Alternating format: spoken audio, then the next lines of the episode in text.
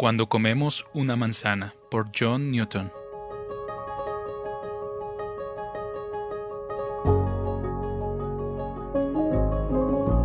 Ahora bien, los de Berea eran más nobles que los de Tesalónica, pues recibieron la palabra con toda solicitud, escudriñando diariamente las escrituras para ver si las cosas que Pablo decía eran así. Hechos 17:11.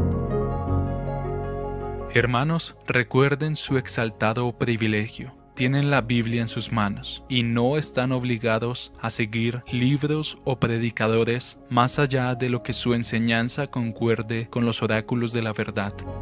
Tenemos grandes razones para estar agradecidos por las instrucciones y los escritos de los hombres espirituales, pero todos son falibles, como nosotros mismos. No así nuestro Maestro Cristo. Debemos recibir plenamente lo que Él dice. No debemos sumisión absoluta al mejor de nuestros semejantes.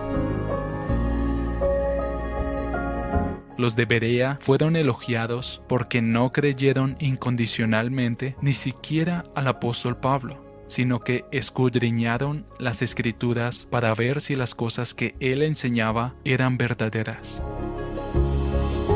Que el Señor nos dé un espíritu de humildad y discernimiento en todas las cosas. Cuando comemos una manzana, por lo general primero cortamos los defectos, luego comemos lo que es bueno y por último tiramos el centro. Yo guardaría una regla semejante al leer los autores humanos.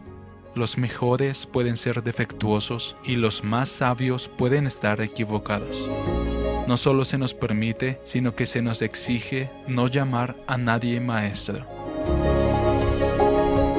Toda escritura es inspirada por Dios y útil para enseñar, para reprender, para corregir, para instruir en justicia, a fin de que el hombre de Dios sea perfecto, equipado para toda buena obra. Segunda a Timoteo 3, 16, 17.